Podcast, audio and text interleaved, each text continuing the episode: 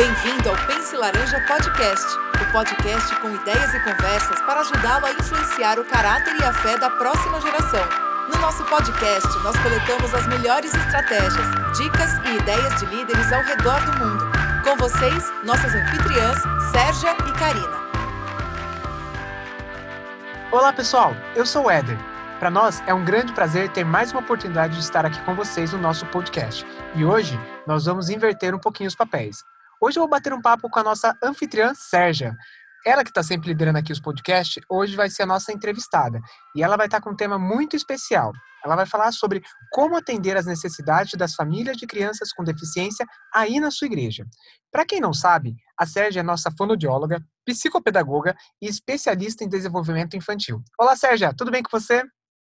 Oi, Éder. Oi, amigos do podcast. É um prazer estar falando com vocês. Hoje nós vamos conversar sobre um tema que está bem no centro do meu coração, Éder. Uma coisa que eu adoro conversar e compartilhar com as famílias.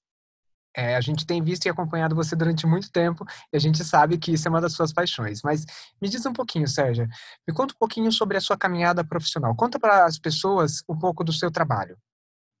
Então, Éder, eu fiz faculdade de fonoaudiologia em Goiânia ainda, né? Hoje eu moro nos Estados Unidos, mas eu me formei em Goiânia e grande parte do, da minha carreira profissional eu desenvolvi lá. Logo que eu terminei a minha faculdade, eu comecei a trabalhar com crianças, né, com, com deficiência, dentro de um setor que era chamado estimulação precoce, onde a gente trabalhava com as crianças bem pequenininhas. Depois eu vim estudar nos Estados Unidos e estudei desenvolvimento infantil, porque eu achava que era uma coisa que acrescentar mais né, dentro do, do que eu trabalhava com as crianças. E aí, no Brasil, eu trabalhei durante muito tempo com essas crianças no ensino regular, dentro das escolas e no consultório. E mais é, nos últimos anos, enquanto eu tive no Brasil, eu trabalhei muito no setor de psiquiatria infantil, na clínica chamada Pax Kids em Goiânia. E lá a gente trabalhava com uma gama bem grande de crianças. A gente tinha crianças com transtorno do déficit de atenção e hiperatividade, a gente tinha crianças com é, espectro do autismo, e assim uma gama bem grande de, de uhum. diferentes diagnósticos com os quais a gente trabalhava. E há três anos eu vim morar nos Estados Unidos e aqui na nossa igreja eu tenho trabalhado com as famílias e de crianças e adolescentes com deficiências e com transtornos de desenvolvimento. Então a gente tem trabalhado tanto aqui na igreja quanto lá na escolinha que eu estou agora, que eu estou trabalhando na escola da Universidade de Stanford também. Uau, quanta experiência, né? A gente está super curioso para saber um pouquinho mais de o que, que, você pode nos ajudar, principalmente falando do contexto da igreja. E falando em contexto da igreja, qual você acha que é o papel da igreja com relação a isso? Então, eu acredito que a pessoa ela vem primeiro e depois vem o diagnóstico. Então, independente de, de ter uma criança ou uma adolescente com algum diagnóstico, eu acho que a gente precisa primeiro olhar para essa criança. Né, e observar. Então, eu acredito que toda criança tem um potencial para ser desenvolvido. E nós é que temos que descobrir maneiras de ensinar. Dentro do Ministério Infantil, é, eu acredito que que Deus tem esse chamado para que a gente possa ter esse olhar individualizado e que a gente possa ajudar essas famílias que, na maioria das vezes, se sentem isoladas, porque elas não têm é, muitas oportunidades, né? Às vezes a própria escola não sabe como lidar. A gente tem muitos problemas ainda no Brasil com as escolas que não sabem como lidar com umas crianças que têm um desenvolvimento atípico. Mas a igreja pode contribuir muito.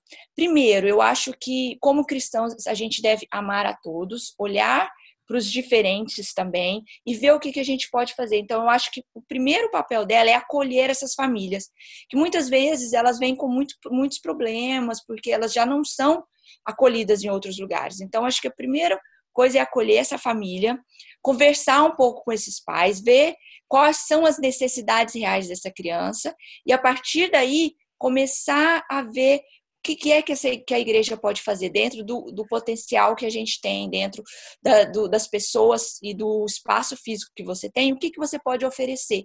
Às vezes você vai poder oferecer uma sala onde essa criança pode ficar, com a própria mãe no início, ou o pai no início, até que ele ensine e treine alguém para ficar com essa criança, ou às vezes mesmo você vai poder ter uma sala especial onde você tem, às vezes, dentro da sua igreja, alguém que já entende dessa questão de, tra de trabalho com crianças com deficiência, que já tem isso como profissão e que pode ajudar nos domingos também.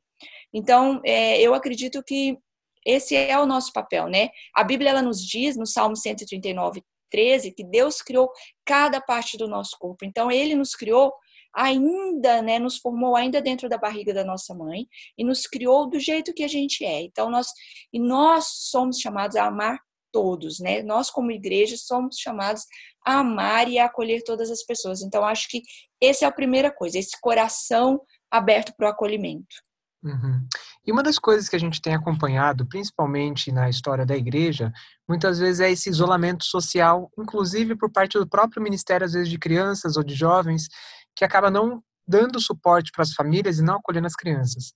Como e por que você acha que as igrejas devem abrir seu ministério de crianças ou com jovens para um ministério com jovens e crianças com deficiência? E quais os passos práticos para que isso possa tornar verdade e a igreja possa começar a receber as crianças ou jovens com necessidades é, com deficiência? É, realmente essa questão da segregação e da separação aconteceu em todos os setores assim da sociedade, né?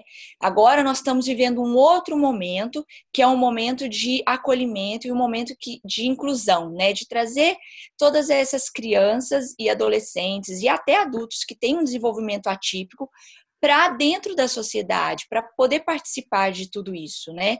E dentro da igreja tinha-se uma crença de que antiga, né, de que a deficiência ou a doença era uma punição divina.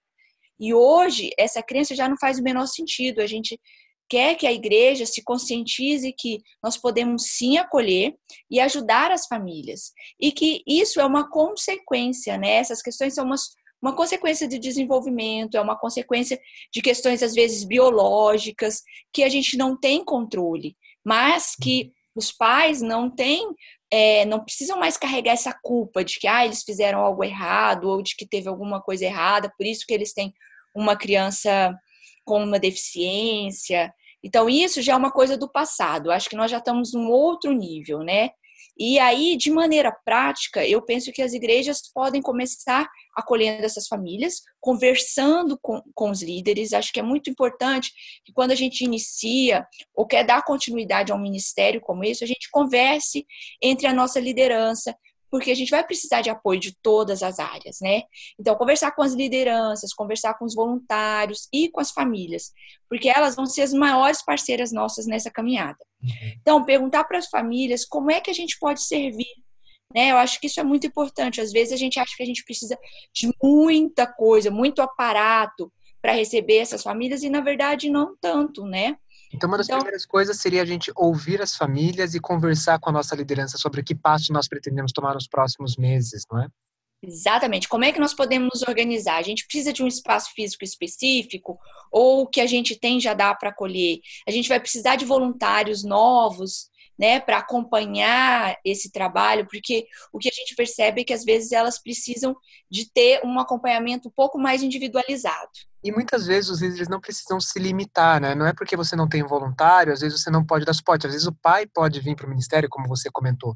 Não fique criando muitas barreiras nesse início do trabalho, porque com certeza haverá muitos desafios, mas a ideia é que você quebre esses desafios e comece um trabalho mesmo que pontual na sua igreja, né? Exatamente. Eu acho que não é ficar paralisado esperando ter todos os recursos para começar. Eu acho que Deus ele nos, ele nos chama para começar e ele nos qualifica. Então a gente uhum. começa e Deus vai dando para a gente, vai mostrando e vai dando as ferramentas e vai nos ajudando. Então acho que se você, se as pessoas que estão ouvindo têm esse chamado e sentem que querem trabalhar com essas famílias, não fiquem preocupados, ah, eu não tenho a formação ou eu não tenho as pessoas qualificadas. Vamos começar. E aí a gente vai, vai buscando essa qualificação, vai buscando esses recursos, até mesmo junto com a família, né? Então, uhum. se você já começou esse trabalho na, na sua igreja, traga os jovens para ajudar, por exemplo, né? É, algumas das crianças com deficiência, quando elas têm um comprometimento maior, elas precisam, às vezes, de ter uma pessoa que acompanhe, até para poder ajudar, às vezes, fisicamente mesmo, a fazer uma atividade ou a ir ao banheiro. As crianças precisam de um rosto familiar no ministério também, né? Que ela possa falar, ah, esse é o tio, a tia que está sempre comigo, né? Dá uma segurança para a criança, né? Exatamente, esse é o meu amigo, aquele que está comigo todo domingo. Então, isso é importante, essa consistência é importante. Agora, eu acho que quando a gente traz os jovens, é, eu tenho visto isso aqui na nossa igreja, para nos ajudar, é muito legal, porque tem uma, uma coisa mais de identificação. Então, aqui, por exemplo, na minha igreja, eu tenho um adolescente que ele quer, ele tem. Uh, ele tem o desejo de ter uma convivência maior com os jovens, mas ele não consegue participar do grupo de jovens em si. Então a gente tem um jovem que está vindo e que, que pode conversar com ele, que pode é, passar um tempinho com ele, fazer algumas atividades com ele. Então também é uma maneira de integrar é, esse jovem da maneira como ele consegue. Né? Às vezes ele não consegue num grande grupo. E quais são os passos que você daria para a igreja para ela começar esse trabalho, por exemplo? Que, que perguntas elas podiam fazer? Qual é o modo que você acha que isso poderia ocorrer na igreja? Então, eu acho que a primeira, é importante que você tenha é, uma entrevista com essa família, porque eu acho que essa família vai te dar o, o, o, todas as informações que você precisa. É, aqui na nossa igreja nós criamos um formulário que elas, elas preenchem para a gente. Então a gente, é importante que a gente saiba, por exemplo, se essa criança tem convulsões, se essa criança toma medicação que precisa ter, ser é, tomada ou, ou mesmo no momento da igreja, ou se ela toma alguma medicação que tem uma reação. Então, existem algumas coisas específicas que a gente precisa saber. Então, esse formulário é importante, essa entrevista com os pais também. Se a gente precisa ficar de olho se essa criança tem alergias, ou se essa criança tem alguma coisa em específico de comportamento, né? Se ela tem algum comportamento mais que seja que seja menos mais, mais difícil de ser controlado, por exemplo, né? Porque às vezes uma criança dá uma birra, a gente conversa, consegue é, controlar essa criança, mas às vezes uma criança com deficiência não, você vai precisar de algo a mais. Então os pais podem fornecer essas informações. E é uma coisa de criar segurança para a criança que está lá, né, vindo chegando nova, essa criança que tem alguma deficiência, quanto para as crianças que estão já utilizando o espaço do Ministério de Crianças, né, ou de jovens, né. Exatamente. Muitas vezes, Éder, a gente tem que fazer uma conversa com as próprias crianças do grupo. Quando a gente vai receber uma criança que tem, por exemplo, uma criança que é cadeirante, é uma criança que não consegue falar, e às vezes ela se comunica por figuras, ou ela se comunica usando um iPad, ou por, por sinais. Às vezes a gente tem uma criança com uma, uma deficiência auditiva que usa o, a Libras ou que usa os gestos para se comunicar. Então também é importante que a gente faça esse trabalho de conscientização com o grupo também, de que a gente vai receber uma criança que tem é, diferenças né, na maneira de como lidar e que a gente vai aprender juntos como a gente vai brincar com essa criança, como a gente vai se comunicar com essa criança. E geralmente as crianças são muito acolhedoras, né? Uhum. Principalmente se a gente explica e dá para ela porque é, essas informações, porque elas também ficam curiosas né, de saber por que, que a gente tem um, um amiguinho que é diferente, que não, não, usa as mesmas ferramentas que ela, que às vezes eles vão fazer uma atividade em folha e essa criança não pode fazer essa mesma atividade, vai fazer uma outra atividade. Então, tudo isso precisa ser explicado e precisa ser uhum. trabalhado não só com líderes, mas com as próprias crianças do grupo. É, e uma das coisas que eu tenho visto é que tem um grande medo né, sobre esse tema. Então, muitas vezes a liderança da igreja tem medo sobre crianças especiais, às vezes o ministério, os líderes, os voluntários, eles falam não tem informação suficiente para cuidar de uma criança. Então, quais são as dicas que você poderia dar para a liderança do Ministério Infantil? Que eles deveriam olhar na hora de recrutar um voluntário ou de uma pessoa que vai acompanhar as crianças durante a programação, que elas tenham alguma deficiência? Que dica você daria? Então, eu acho que a formação ela é importante sim, ela ajuda. Então, uma das coisas que a gente pode fazer na nossa igreja é buscar pessoas qualificadas, né? Perguntar dentro da comunidade se tem alguém que às vezes não pode vir para trabalhar como voluntário no domingo, mas que pode vir formar os, esses voluntários, né? Dar uma palestra, explicar. Exatamente. Então, poder explicar um pouco para essas pessoas como lidar com esses comportamentos que são atípicos, como lidar com esse desenvolvimento atípico. Então, essa pessoa dentro da igreja também vai ajudar muito, mesmo que ela não seja voluntário. Agora, no caso do voluntário específico que vai trabalhar com essa criança ou que vai trabalhar com esse grupo de crianças, eu acho que a qualidade mais importante é ele estar disposto a aprender. Porque realmente é, eu não posso falar para você, não, não precisa de qualificação, qualquer um pode fazer. Não, realmente, quando a gente está lidando com crianças com desenvolvimento atípico, crianças com deficiência, a gente precisa ter algumas ferramentas para poder lidar. Mas isso também não é uma, uma questão que vai paralisar o, o, ministério de acontecer, porque você não tem essa pessoa. Essa pessoa vai aprendendo aos pouquinhos, com a ajuda dos pais e com a ajuda de pessoas na igreja que são qualificadas, para ir aprendendo a lidar com, com cada uma. Porque tem uma coisa também, Éder, se a gente for ficar esperando essa formação, a gente nunca vai atender, porque a gama de crianças com deficiência ou com desenvolvimento atípico, ela é muito grande. Uhum. E ela e cada criança tem uma necessidade específica. Eu tenho crianças que têm mais dificuldades motoras. Eu tenho uma criança que tem mais dificuldades cognitivas, tem uma deficiência intelectual. Eu tenho crianças que têm mais dificuldade de socialização. Então eu vou ter diferentes crianças. Então para cada criança eu vou ter que criar uma maneira de lidar com ela. Então nada melhor do que aprender com a própria criança e a família como lidar com ela e não esperar ter tudo pronto para poder falar não, agora nós abrimos e podemos receber, porque acho que nós nunca vamos estar prontos. A gente uhum. sempre vai receber crianças que vai nos desafiar, que nós vamos ter que buscar conhecimento, que nós vamos ter que ter que aprender um pouco mais para lidar com ela, né? Uhum. Hoje no Brasil, a gente, como Pense Laranja, oferece é, dois currículos: o First Look para crianças de 0 a 5 anos e o 252 Kids para crianças de 6 a 11 anos. E nós dizemos que nossos currículos são flexíveis, lúdicos e adaptáveis para cada realidade. Você é responsável também pelo conteúdo do Pense Laranja. Você acredita que o currículo pode também ter, ter alguma a, ajuda na criança com deficiência? O que a equipe precisa saber sobre a questão curricular? Como que a gente treina ele com relação às aquelas pessoas que estão usando o material do Pense Laranja? Então, os currículos do Pense Laranja, eles são muito lúdicos e são concretos, porque tem muitas brincadeiras, né? Quando a gente está falando de crianças que têm uma deficiência ou que têm um desenvolvimento atípico, nós precisamos muito dessas questões concretas e lúdicas, mais do que questões abstratas. Então, eu vejo que a maior dificuldade que essas crianças têm são quando os currículos começam a ficar muito abstratos. Então, quando tem muita discussão, é, muita questão mais intelectual, que você tem que trabalhar mais essas questões abstratas com palavras, com significados. Então, é onde eu vejo que às vezes a gente tem que fazer uma, uma adaptação maior. Mas grande parte, por exemplo, do first look pode ser aplicado para qualquer criança.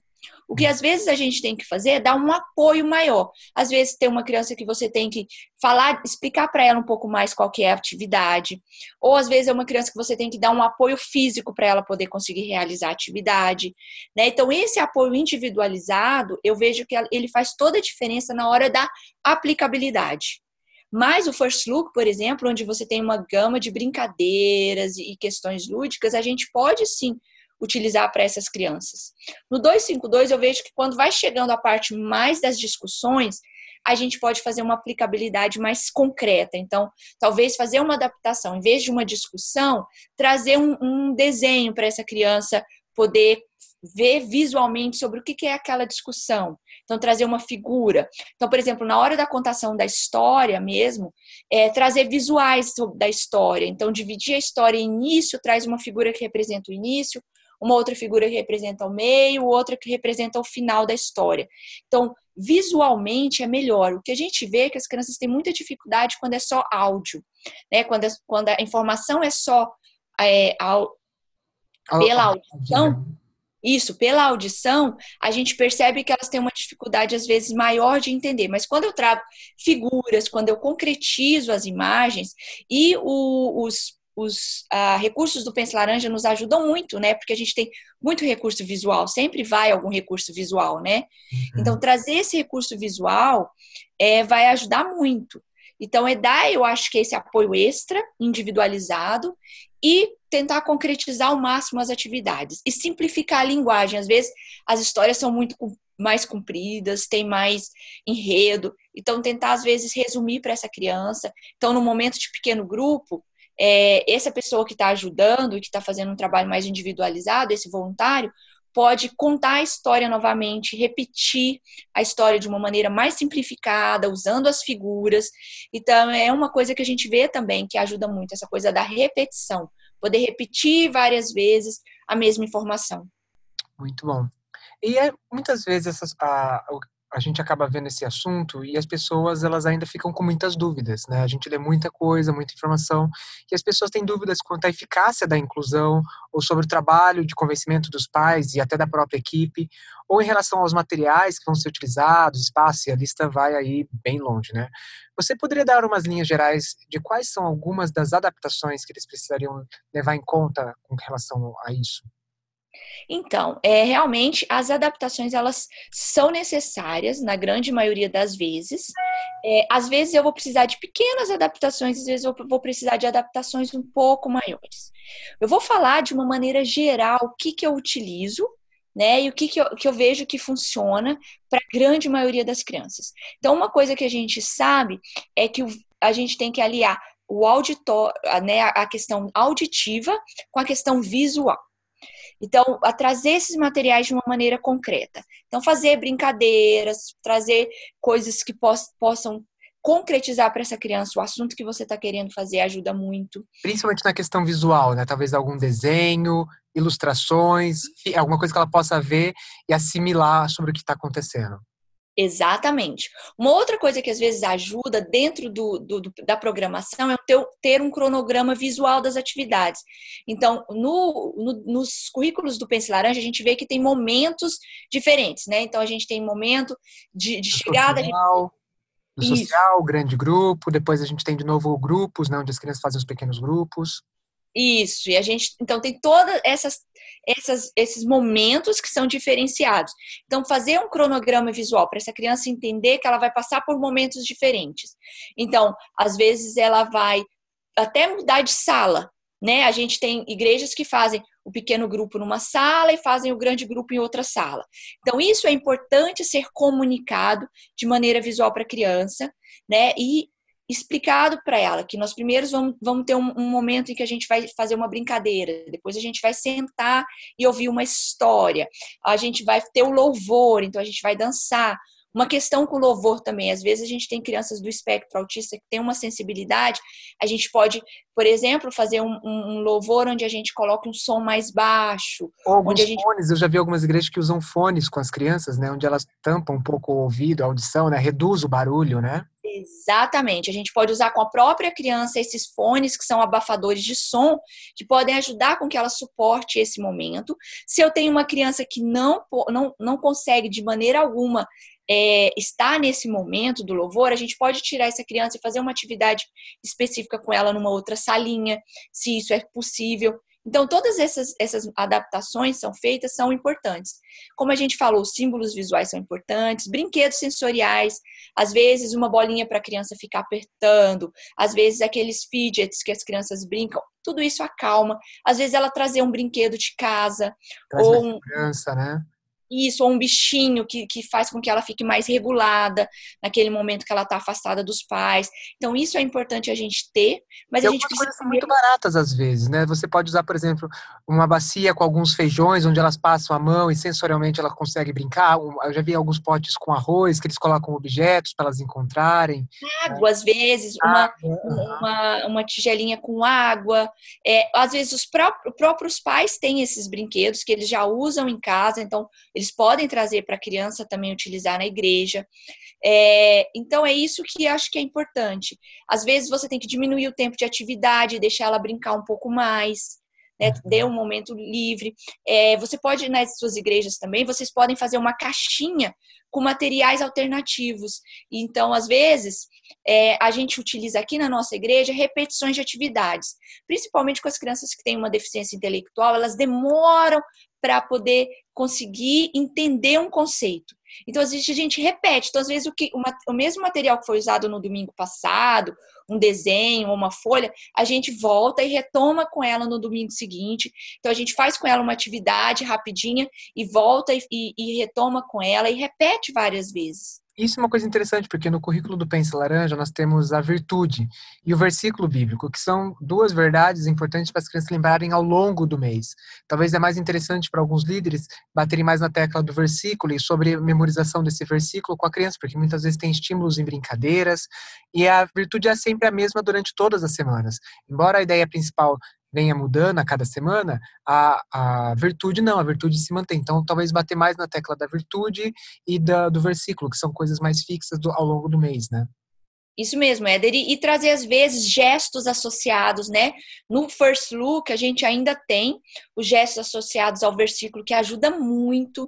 Então, você ter uhum. gestos associados. Então, se você já está no 252 e você não tem mais esses gestos, você mesmo criar gestos simples, né? Que podem ajudar a criança a associar a palavra com gesto ou associar a palavra com a figura. Então, usar a figura, às vezes, no próprio versículo para poder ajudar. Então, todas essas ajudas vão fazer com que essa criança memorize com mais facilidade e aprenda com mais facilidade, né? Uhum. E uma coisa interessante para a gente deixar aqui também aberto é que o, o Orange, nos Estados Unidos, ele tem trabalhado muito em cima dessa questão das crianças com necessidades e com deficiências, né?